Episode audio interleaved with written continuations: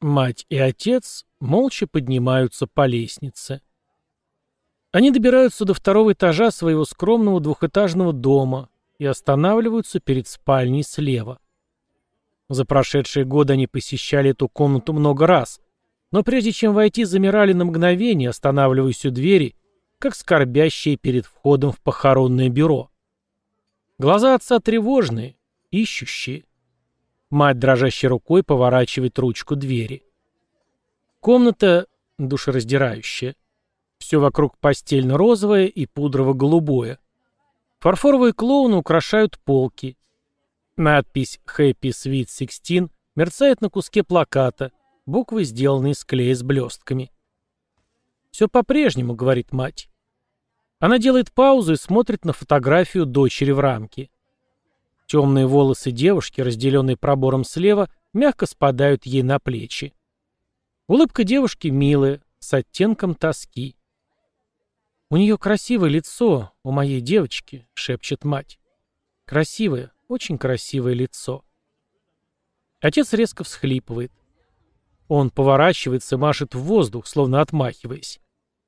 А затем, шатаясь, направляется к двери. «Мне пора идти», — говорит он. В этот ненастный день они сидят за кухонным столом и вспоминают те ужасные события с затравленными глазами. Их страдания перемежаются случайными раскатами грома, раздражающими нервы.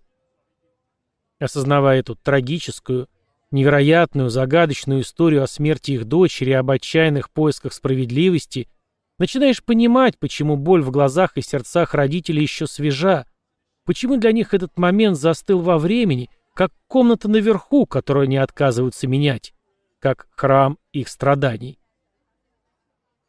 18 лет. В том далеком 1993 году ей было всего 18. И тогда родители хотели только одного – поймать ее убийцу, наказать его, пусть присяжные решат, виновен ли он. Их главная надежда – чужая ДНК, найденная под ногтями убитой дочери. За прошедшие годы они прошли через многое. Это и первые разочаровывающие зацепки, которые исчезли, это и следы, которые остыли, это и вереницы следователей, которые приходили и уходили, которых переназначали, переводили или отправляли в отставку. Пока, спустя 13 лет, не раздался телефонный звонок. Звонивший был голливудским детективом по расследованию убийств.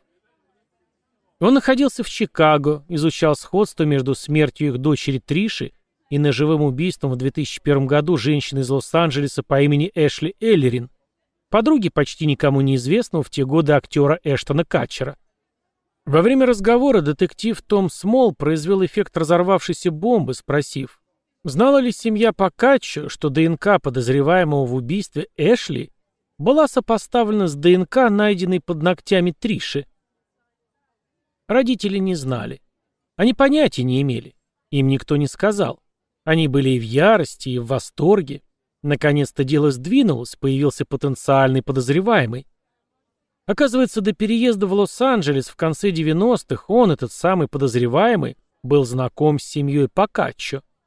Он был другом младшего брата Триши Дугласа и даже несколько раз бывал в их доме. Встретившись со Смолом, Рик и Диана Покаччо спросили, почему после совпадения ДНК полиция округа Кук не предъявила обвинения. Ответ прокуратуры был убийственно прост. Недостаточно доказательств. Поскольку подозреваемый был вхож в дом, его ДНК могла оказаться под ногтями жертвы в ходе случайного контакта. «Я была просто оскорблена», — говорит Диана. «Я не знаю, зачем они это так переворачивают, ведь ясно, что его ДНК не могло быть на Трише». И вот, спустя еще два года в Лос-Анджелесе наконец-то был арестован убийца Триши Покаччо. 15 лет родители мучились вопросами кто, как, почему, когда же осуществится правосудие. Когда нам позвонили калифорнийские детективы и сообщили, что его арестовали, я даже не могу вам сказать, какой груз упал с моей души, говорит Диана. Мы просто хотим справедливости для нашей дочери.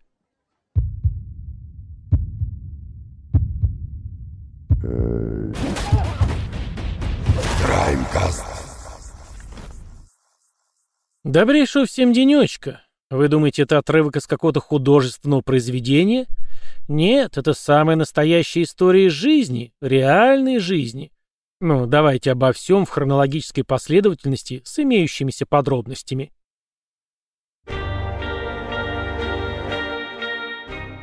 Рано утром, 14 августа 1993 года, Рик Покаччо проснулся, встал и оделся, чтобы вывести на прогулку собаку, как делал это много лет подряд. Однако вместо того, чтобы открыть дверь и поприветствовать новый день, он с ужасом увидел, что на крыльце дома лежит его израненная, забрызганная кровью дочь Триша. Упав на колени, обезумевший отец попытался оказать помощь, но вскоре стало ясно, что дочери больше нет. И он закричал. Его крики эхом разнеслись по тихой, утренней, еще спящей улочке. Прибежавшая супруга, Диана Покаччо, потеряла сознание. «На самом деле, первое, что я увидел, это две торчащие теннисные туфли», — говорил он дрогнувшим голосом. Судмедэксперт установил, что нападение произошло между часом и двумя ночи. Сначала девушки сильно вывернули левую руку, а затем дюжину раз вонзили в нее нож на крыльце боковой двери родного дома. К тому времени, когда убийца закончил, Триша Покаччо получила ножевые ранения в сердце, легкие, живот, ключицу и спину — на руках имеются раны, говорящие о том, что она яростно боролась с нападавшим, но безрезультатно. Под ногтями убитой были найдены образцы кожи, вероятно, у нападавшего, которые изъяли, положили в пакет и бросили на дно ящика с остальными вещественными доказательствами по этому делу. Напомню, что в далеком 93-м анализа ДНК еще не было. Видимых признаков изнасилования не было, но следствие не стало исключать сексуальную составляющую преступления – в начале расследования, по горячим следам, у детективов, похоже, было несколько хороших зацепок. Во-первых, в ту ночь 1993 года обычный мирный тупик на Хубер-Лейн кишел потенциальными свидетелями, благодаря вечеринке у бассейна в доме соседа через дорогу. Полиция собрала улики, в том числе брелок Триши, который они нашли рядом с ней, обломки ее ногтей, а также четкий отпечаток мужской обуви. О многом говорил и характер самого нападения. Эксперты утверждали, что убийства ножом редко бывают случайными. Обычно нападавшие знакомы или как-то связаны со своими жертвами. А это, в свою очередь, определяло потенциальных подозреваемых и свидетелей для допроса. Друзей Триши, ее сокурсников, ее нынешних и бывших парней, людей, живших по соседству. Наверняка кто-то что-то видел или слышал. Поскольку преступление произошло в небольшом поселке Гленвью, Дело взял на себя офис шерифа округа Кук, штата Иллинойс. Но по мере того, как недели превращались в месяцы, а месяцы в годы, каждая из тех многообещающих зацепок, казалось, испарилась. Детективы допросили гостей, присутствовавших на вечеринке у бассейна, и оказалось, что никто ничего не видел. Ту ночь густой туман укутал окрестности непроницаемым белым одеялом. А поскольку никто еще не слышал ничего необычного, то следствие решило, что преступник заглушил крики Триши в момент нападения. Несколько друзей Триши отказались от общения с полицией, говорит Марк Болден, который работал над этим делом с 1997 по 1999 год в качестве детектива в офисе шерифа. Родители подростков говорили им, «Здесь полицейские, но тебе не обязательно с ними разговаривать». Все, перед нами захлопывали двери. Что касается вещественных доказательств, то были исследованы брелок для ключей и обломки ногтей, но методы проверки того времени, простоватые по нынешним меркам, не дали никакой пользы. Отпечаток обуви, как выяснилось, принадлежал Рику Покаччо, отцу жертвы. Он оставил его на месте преступления в первые минуты после того, как обнаружил свою дочь. Что же мы имеем? Сексуальное насилие полностью исключено. Триша была одета и без каких-либо признаков подобных травм. У нее ничего не отобрали, поэтому ограбление также не подходило. Жестокость преступления предполагала личную неприязнь, но следователи не смогли найти никого, кто питал бы хоть малейшую враждебность к Трише. Симпатичная и популярная черноволосая Триша Покаччо была удачей родителей и мечтой любого молодого человека. Она была отличницей, математическим гением и чемпионкой команды по дебатам. Девушка, которая написала в ежегоднике средней школы Гленбрук Саут, как ей нравилось встречаться с интересными людьми, у которых было такое же, как у меня, желание спасти мир. Она не искала неприятностей, но они, к сожалению, нашли ее сами. Она была красивым человеком, внутри и снаружи, полным энергии и жизни, всегда счастливая и жизнерадостная, говорит Карен Айзенберг Джонс, близкая подруга Триши, одна из последних, кто видел ее живой. В старшей школе есть группки, есть снобистские девочки, есть неуверенные в себе девочки. Триша не была одной из них. Она была искренне добра ко всем. В вечер своей смерти Триша с этой самой Карен и с другими друзьями отправились на охоту за мусором, качестве последнего жеста доброй воли перед отъездом в колледж. Триша отправлялась изучать инженерное дело в университете Пердью. После позднего ужина фастфудовскими бургерами группа активистов потусил на парковке. Позже, по словам детективов, Триша высадила друзей у их машин, а сама поехала прямо в лапы своей смерти. В ходе бесед с соседями, друзьями, одноклассниками девушки то и дело всплывало одно имя 17-летнего Майкла Гарджуло. Многие из них считали, что к этому парню нужно присмотреться, так как у него была репутация вспыльчивого человека, способного разразиться гневом без видимых на то причин. С другой стороны, также отмечалось, что он может быть весьма обаятельным, когда это соответствует его потребностям, что только усиливало подозрения в его адрес.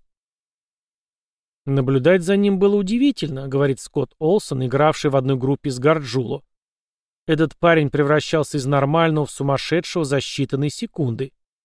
Если бы он захотел что-то сделать, но что-то ему мешало, он легко бы сошел с ума. Переключатель щелкает, и он становится почти не человеком. Следователи встретились с Гарджуло, который, кстати, жил по соседству с жертвой, и он сказал им, что был знаком с Тришей Покаччо, общался с ее братом и бывал у них дома.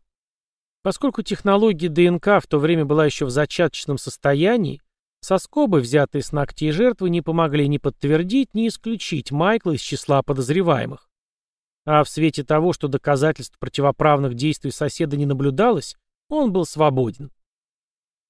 В течение следующих четырех лет семья Покаччо, Рик, Диана и два брата Триши не могли жить в этом доме. Они переехали к матери Дианы. Рик время от времени возвращался, чтобы полить растения и постричь газон. «Я не хотел, чтобы кто-нибудь знал, что нас здесь нет», — говорил он. Несмотря на велотекущее расследование, пока еще не забыли о деле дочери. Диана посещала следователей несколько раз в неделю. Она была настолько настойчива, что ее даже начали избегать, рассказывает Рик. Однажды я помню, как детектив позвонил и сказал, «Тебе лучше прийти за женой». Оказалось, что ее не пустили внутрь здания. Она сидела снаружи. Вы бы не стали так обращаться даже с собакой. Тем не менее, пока еще не отступали. И в 1997 году Майкл Шиен, тогдашний шериф, назначил новую следственную группу, в которую вошли детективы Джон Рид и Марк Болдуин. Оба сейчас на пенсии. Дело находилось в стадии ожидания, вспоминает Болдуин. Мы пошли, обшарили кусты и повторно поговорили с людьми, к которым обращались, когда произошло убийство. Мы надеялись, что с течением времени повзрослевшие одноклассники более охотно предоставят нам информацию. И да, через несколько месяцев у Болдуина и Риды появился подозреваемый, но это был не наш сегодняшний злодей, а его бывший одноклассник по средней школе Гленбрук Саут, который также хорошо знал семью Покаччо. В то же время, по словам Болдуина и Рида, они подозревали, что Гарджула все-таки мог быть причастен к преступлению. Они несколько раз беседовали с ним, но глубоко не вникали в его биографию. Если бы они это сделали, возможно бы все сложилось иначе, но, как известно, у истории нет сослагательного наклонения, поэтому все пошло так, как пошло. И все же сыщики обнаружили несколько особенностей. Родившийся в 1976 году худощавый, спортивный, темноволосый Гарджулу жил со своими родителями, братьями и сестрами буквально в пяти домах от дома семьи Покаччо. Как и многие соседские дети, он иногда проводил время в доме Триши. Отец часто работал над машиной и показывал соседским мальчишкам, как разобрать двигатель, говорит Болдуин. Мама постоянно что-то готовила. Для этой семьи не было ничего необычного, когда в середине дня заглядывали двое или трое друзей их сыновей. «Эй, миссис Пи, а что вы готовите?» Однако, в отличие от других детей, Горжулов всегда чувствовал себя некомфортно в их доме. Диана рассказывал детективам, что когда наставила перед ним тарелку с едой, Он поднимал ее и начинал ходить взад-вперед, как животное в клетке. Она спрашивала у него, почему тебе не сесть со всеми остальными, а он отвечал, ну, я не могу, и выбегал из дома. Социальная неловкость Горжула была не единственной странностью, возбудившей любопытство следователей. Вскоре после убийства Триш он почему-то начал засылать подарки семье Покаччо. Я едва знал этого парня, но он прислал мне цветы. Он купил Рику рубашку, вспоминает Диана.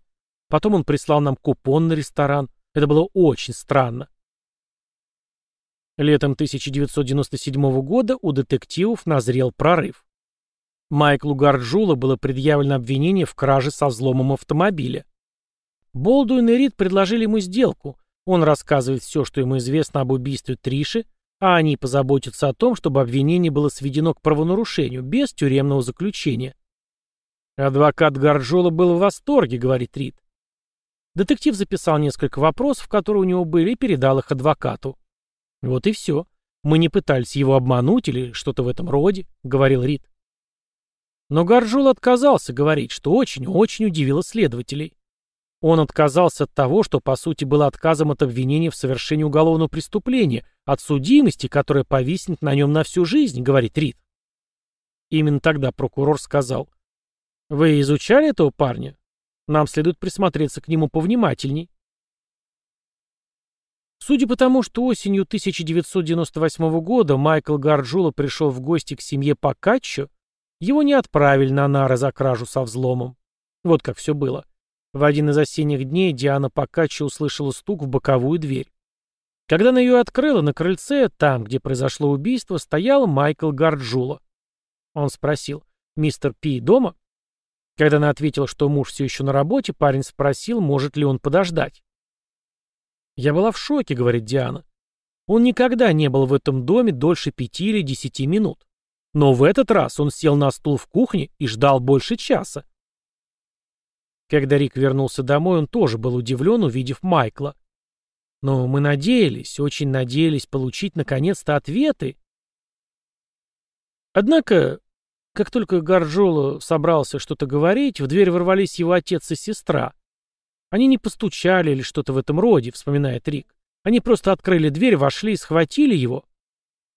Супруги Покаччо посмотрели друг на друга, одновременно потрясенные и удрученные. Я сказал Диане, ты видел его лицо? Было похоже, что он хотел мне что-то сказать, вспоминает Рик. Я немедленно позвонил и рассказал детективам округа Кук, что произошло. Это был последний раз, когда Покаччо видели Гарджулу, который почти сразу после этой встречи переехал за 2000 миль, чтобы начать новую жизнь в Лос-Анджелесе. А дело Триши Покаччо надолго отправилось в архив. В феврале 2001 года 22-летняя золотая девица из Калифорнии Эшли Эллерин делила свое время между учебой в Институте дизайна днем и работой в джентльменском клубе ночью. Девушку все устраивало. Работа хорошо оплачивалась и позволяла ей снимать квартиру в нескольких минутах ходьбы от театра «Кодек» и легендарной аллеи славы. Она мечтала о творческой гламурной карьере, поэтому использовала каждую подвернувшуюся возможность. Так, например, у этой роскошной блондинки были романтические отношения с актерами Винсом Воном и Вином Дизелем, а зимой рокового 2001 года она встречалась с Эштоном Катчером, тогдашней восходящей звездой ситкома шоу 70-х. Какими бы разными в плане внешности и своего поведения не были Триша и Эшли, их связывало одно. Обе девушки были очень коммуникабельными и уверенными в себе. Поэтому не было ничего удивительного в том, что Эшли согласилась на помощь симпатичного темноволосого незнакомца, который появился перед ее домом из ниоткуда, когда она и ее друг Кристофер Дюран чинили спущенное колесо. Парень представился Майклом, сказав, что он мастер по ремонту систем отопления и кондиционирования. Вскоре после этого он стал часто появляться на вечеринках, причем без приглашения, пытаясь снискать расположение Эшли и ее друзей. Девушка, похоже, не возражала. Однако не все разделяли ее энтузиазм. Например, ее бывший сосед Джастин Питерсон однажды подвозил Майкла, когда тот без видимой причины внезапно схватил его за руку и сердито уставился на него. Несколько часов спустя, вернувшись домой, Джастин вновь увидел Майкла, сидящего в работающей машине через дорогу, с выключенными фарами. Питерсон забеспокоился еще больше. На следующий день, когда Майкл появился в дверях и сказал, что ему нужно зайти и посмотреть отопление, Джастин его не впустил. Я посмотрел на него и спросил, какого черта он делал перед моим домом в три часа ночи, рассказывал позже Питерсон. Майкл, по его словам, начал заикаться, а затем сказал, что не может пойти домой, потому что там его ждут следователи из Чикаго, чтобы взять у него образцы ДНК, потому что девушка его лучшего друга была убита. Если ты не виновен, почему ты не подтвердишь это? Ответом на этот скользкий вопрос была демонстрация зазубренного ножа, привязанного к голени. Я выгнал его из дома и сказал, что не хочу иметь ничего общего с ним и его делишками, закончил Питерсон. Этой зимой Эшли Эллерин познакомилась с Эштоном Катчером и с удовольствием проводила время в его компании. Вечером 21 февраля 2001 года актер сказал ей, что собирается посмотреть с другом по телевизору церемонию вручения премии Грэмми, после чего не прочь выпить.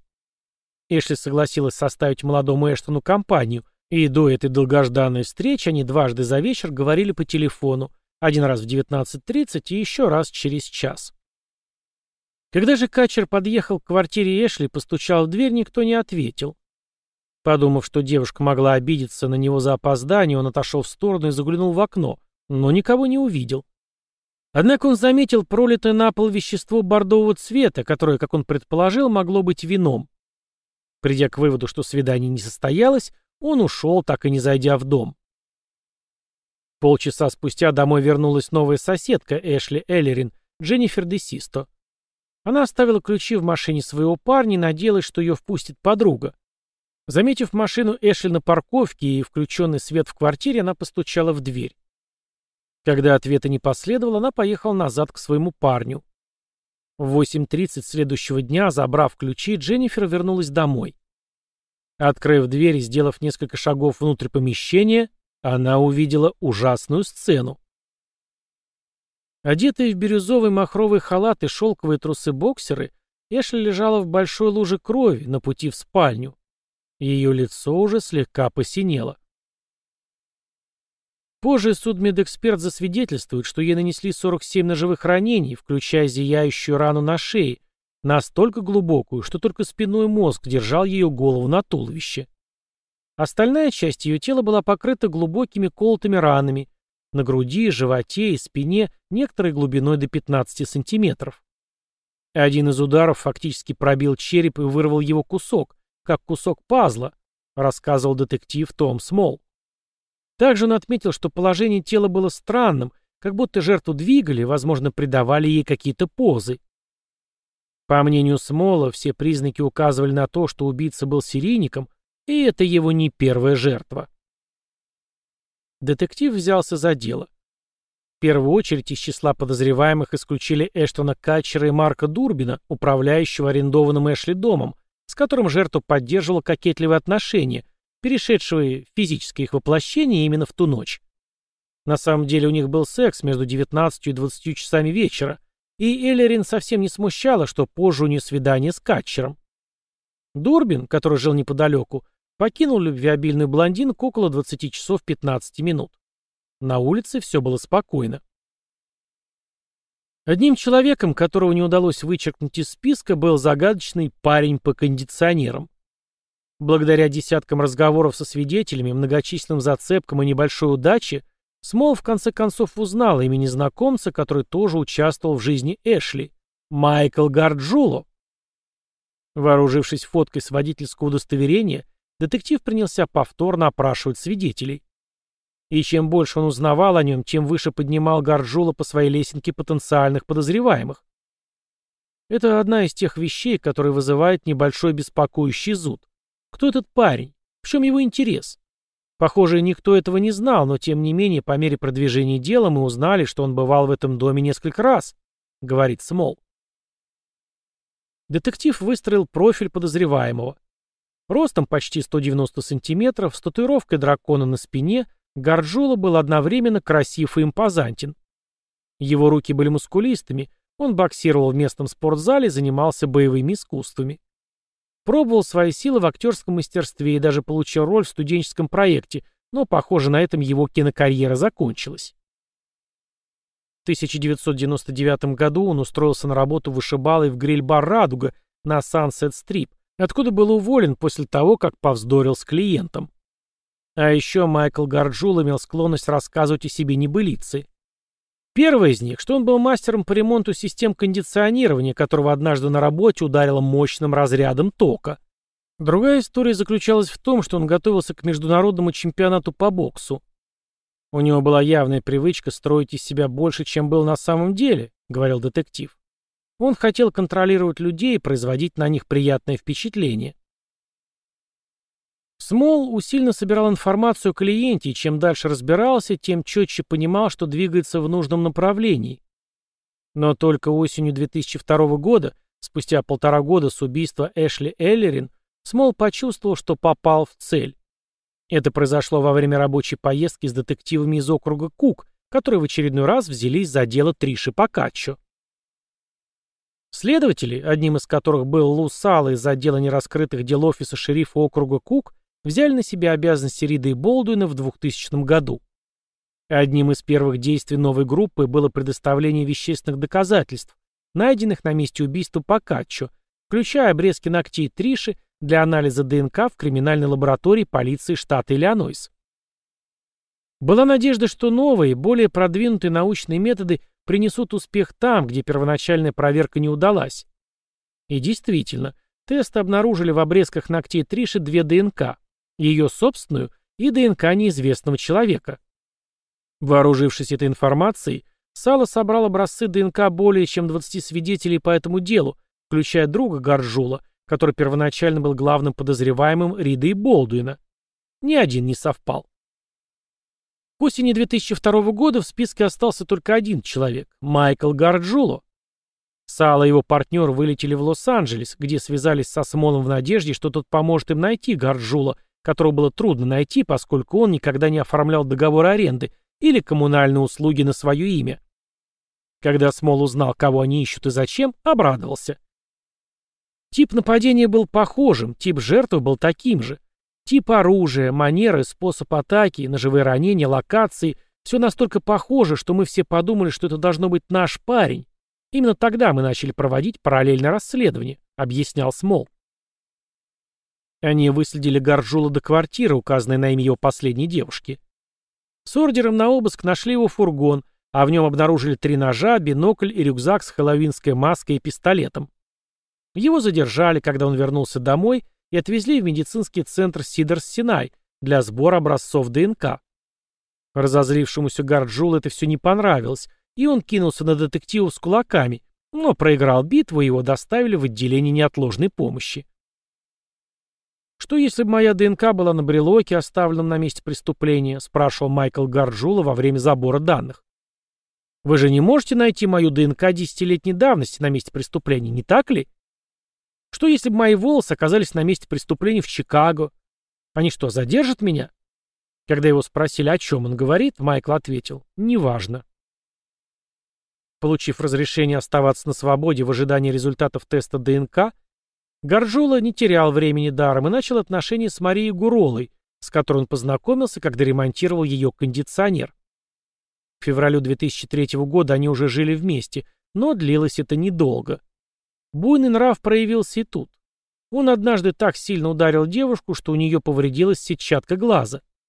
А еще Майкл говорил Марии, что у него есть степень в области криминалистики, и поэтому он знает, как убить ее и уйти от наказания. Гурола не выдержала, выгнала Гарджула и подала заявление на запретительный ордер после стычки на парковке супермаркета. В сентябре 2003 года, через 10 лет после убийства Триши Покаччо, стали известны, наконец, результаты ДНК. Чужеродная ДНК на ногтях Триши однозначно принадлежала Майклу Гарджуло. Однако на месте убийства Эшли Эллерин его ДНК отсутствовала, поэтому полиция Лос-Анджелеса не смогла предъявить обвинение.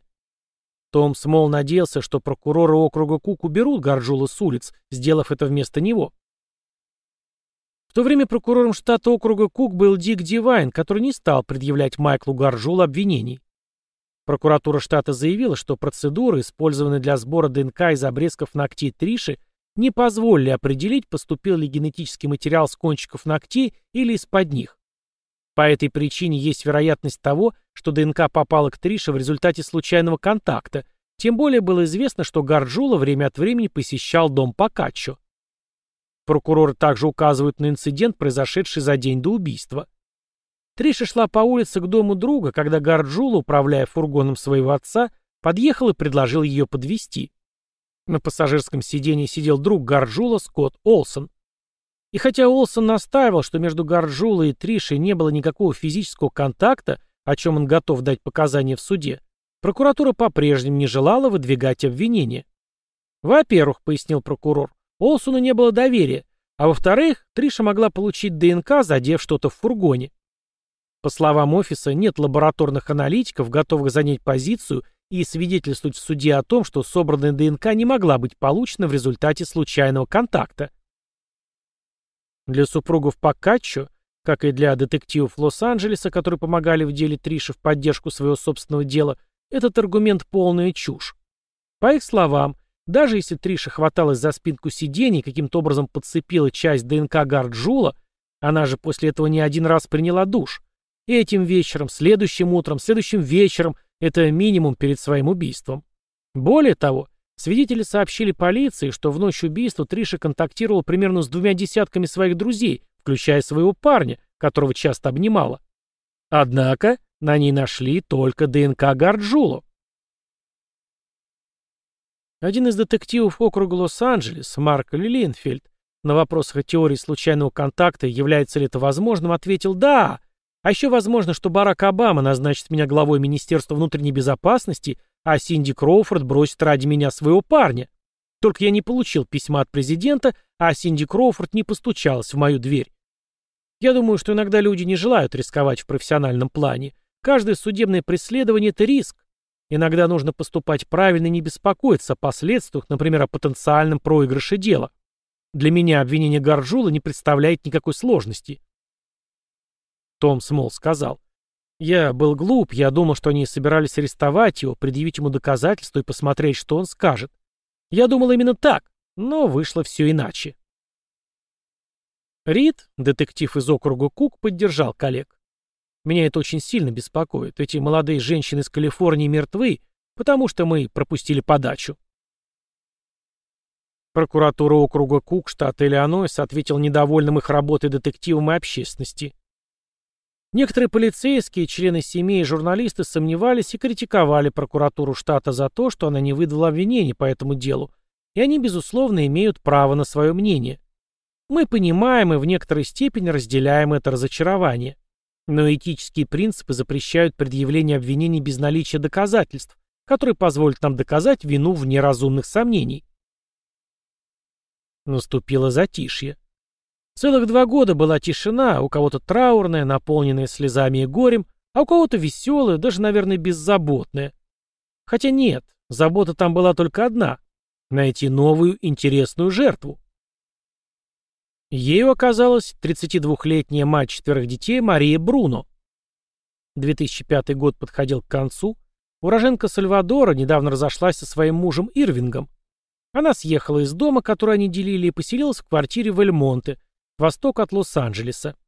Наведя справки о районе, она специально выбрала это место из-за высокого рейтинга безопасности. Пока она обустраивалась, дети, которым не исполнилось и пяти лет, остались на попечении отца. В ночь на 1 декабря Мария крепко спала, когда в ее квартиру через кухонное окно проник мужчина. На следующий день Ирвинг Бруно ждал бывшую супругу, которая должна была забрать детей. Не дождавшись, он поехал к ней в квартиру, где обнаружил изуродованное тело Марии. Прибывших на место преступления детективов передернул от увиденного. 17 ножевых ранений, глубокие раны на груди, руках и животе. Горло было перерезано настолько глубоко, что она была почти обезглавлена. Убийца также отрезал обе груди Бруно и положила одну из них ей в рот соском наружу. По словам криминалистов, несколько ран были нанесены уже после смерти Марии. Аналогично случаю с Эшли, убийца изменял положение тела. Как и в убийствах Покаччо и Эллерин, были исключены грабеж и сексуальное насилие. Детективы склонялись к тому, что нападение имело все признаки серийного убийства. Но К сожалению, как и в первых двух случаях, у полиции не было ничего, кроме описания предположительного преступника. Темноволосый странный парень, который отирался некоторое время у квартиры Бруно. Возле квартиры убитой нашлась одна единственная улика – медицинская бахила, одна штука. В результате неожиданного везения специалистам удалось наскрести с нее на анализ ДНК. Главной загвоздкой на тот момент было то, что у детективов не было подходящего подозреваемого для сравнения анализа. Устранив всех стандартных подозреваемых, включая мужа Ирвинга, они оказались в растерянности. Тем не менее, они знали, что рано или поздно преступник оступится, и они навсегда уберут его с улиц. В конце концов, их правоту докажут, и правосудие не заставит себя ждать. Три года спустя, вечером 28 апреля 2008 года, 26-летняя Мишель Мёрфи спала в своем доме в Санта-Монике, когда ее разбудило жжение в руке и груди. С просонья в первые секунды она подумала, что ей снится жутко реалистичный кошмар, но вскоре она увидела, что на ней сидит мужчина в толстовке и бейсболке и наносит удары большим ножом. Инстинкт выживания взял верх, и девушка начала сопротивляться, чем застала нападавшего врасплох. Она схватилась за лезвие, и сталь порезала ей ладони, но не достигла своей цели. Мишель яростно пнула неизвестного, а ее скользкое от крови тело мешало ему как следует ухватить и удержать ее. В какой-то момент мужчина порезался сам, а Мерфи, воспользовавшись моментом, притянула свои ноги к груди и резким толчком сбросила с себя нападавшего. Мужчина упал, ударившись о стену. «Мне очень жаль», — пробормотал он и, пошатываясь, вышел. Убегая, он оставил кровавый след, который остался виден на ступеньках, пересек переулок и затерялся во дворе соседнего жилого комплекса. Несмотря на восемь ножевых ранений и обильное кровотечение, Мишель добралась до телефона и позвонила в полицию. Прибывшие на место офицеры еще не знали о том, что им предстоит раскрыть сразу три холодных дела. Взяв кровь преступника на анализ и введя его в базу данных Кодис, детективы стали ждать ответ. Он пришел через месяц, и его результаты порадовали. ДНК нападавшего было такой же, как и ДНК, обнаруженная на обрезках ногтей жертвы убийства в 1993 году в Гленвью, штат Иллинойс, по имени Триша Покаччо. ДНК принадлежала Майклу Гарджулу. Проверив местонахождение подозреваемого, следователи узнали, что он, внимание, живет прямо напротив Мишель Мёрфи. Из окна его квартиры на втором этаже был прямой вид на дом Мишель через переулок. Он жил по этому адресу с 2007 года, кстати, вместе со своей официальной женой Анной Луис Гонсалес. 6 июня 2008 года Майкл Гарджула был арестован. Проследив, насколько это было возможно, его передвижение с момента прибытия в Калифорнию, детективы обнаружили, что их клиент часто переезжал. Примечательно, что во время убийств он жил в нескольких метрах от Эшли Эллерин и Марии Бруно. И вот, узнав, что Гарджула жил в том же многоквартирном комплексе, что и Мария, детективы получили ордер на обыск его бывшей квартиры. В кладовке они обнаружили синюю медицинскую бахилу в количестве одной штуки. Анализ образцов ДНК, взятых с бахила на месте преступления и с бахила из квартиры, показал, что они оба надевались одним человеком – Майклом Гарджуло. И поскольку ДНК связала Гарджула с двумя убийствами и одним покушением на убийство, Смол и Лилиенфельд имели достаточно доказательств, чтобы возбудить собственные дела в окружной прокуратуре Лос-Анджелеса. Уже находясь в тюрьме за покушение на Мишель Мёрфи, Гарджола в сентябре 2008 года был обвинен в убийствах Эшли Эллерин и Марии Бруно. На предварительных слушаниях в июне 2010 года судья разрешил стороне обвинения добавить к делу доказательства убийства Триша Покаччо и объявил приблизительную дату суда.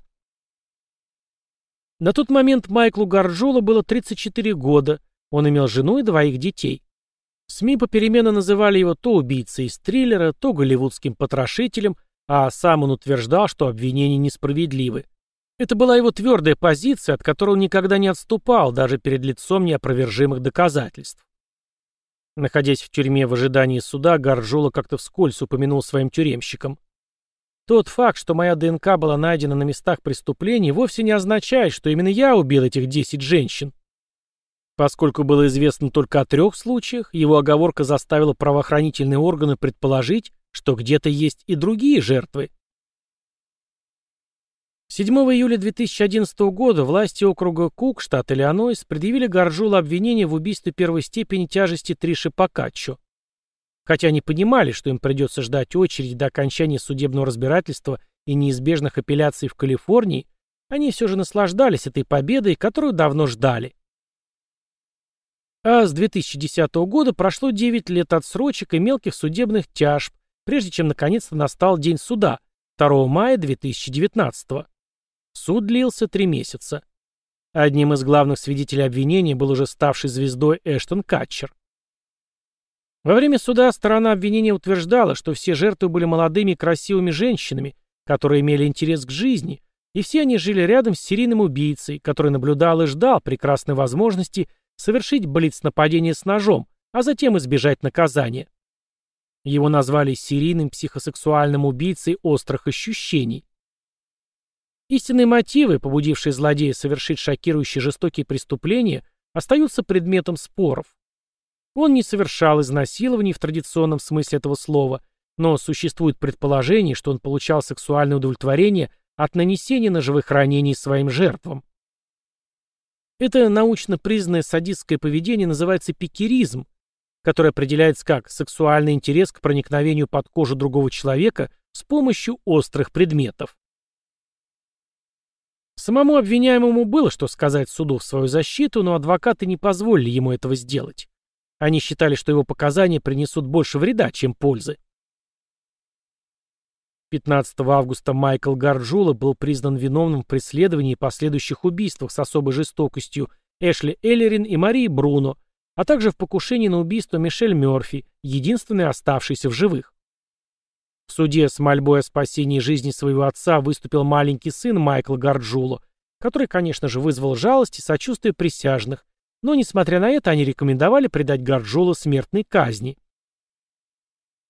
И вот, 16 июля 2021 года, судья Верховного суда Лос-Анджелеса Ларри Фидлер согласился и приговорил уже 45-летнего бывшего вышибалу и мастера по ремонту кондиционеров к смертной казни через смертельную инъекцию.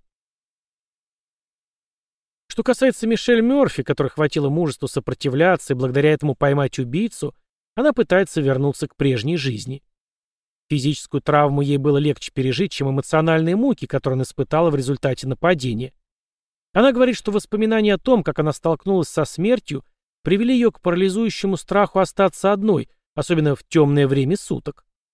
Ее также мучает чувство вины выжившего, характерное для тех, кто пережил испытание, в котором погибли другие. Майкл Гаржула до сих пор сидит в Сан-Квентине в ожидании даты казни. Власти же работают над тем, чтобы экстрадировать его обратно в Чикаго для суда за убийство Триши.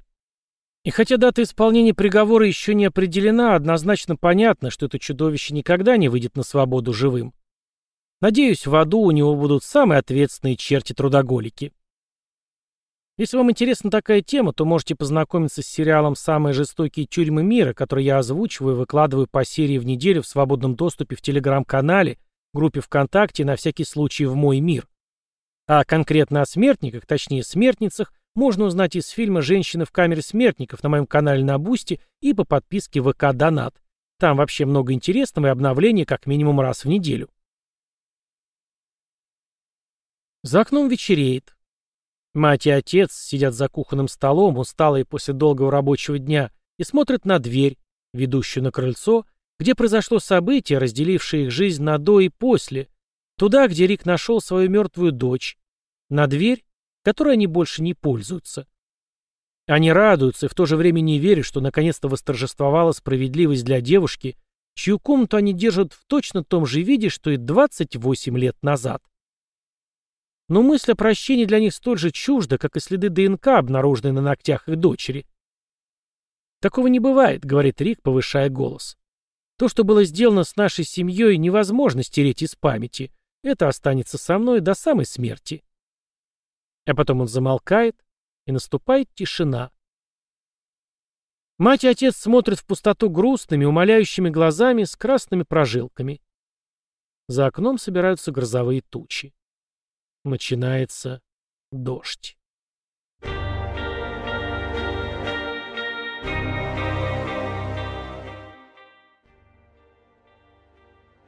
Вот такая история.